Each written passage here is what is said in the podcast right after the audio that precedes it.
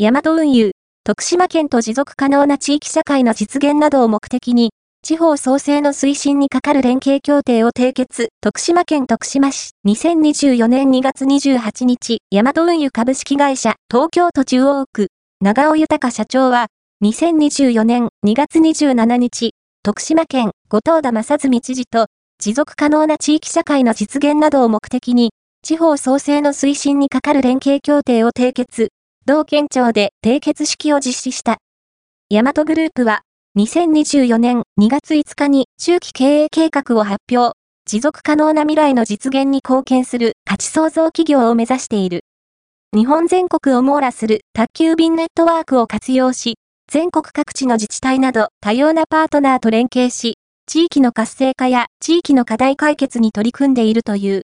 一方、同県は、すだち、ナルト金時、阿波踊り、ブリなどの豊富な農水産品に加え、阿波踊りやナルトの渦潮をはじめとする魅力的な観光資源も備えている。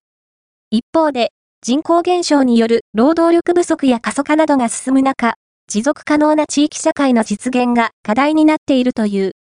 両者は、今回、これまでの連携、協力関係をより強化するため、同連携協定を締結。様々な分野での取り組みを共同で行うことにより、同県での地方創生の実現を目指すとしている。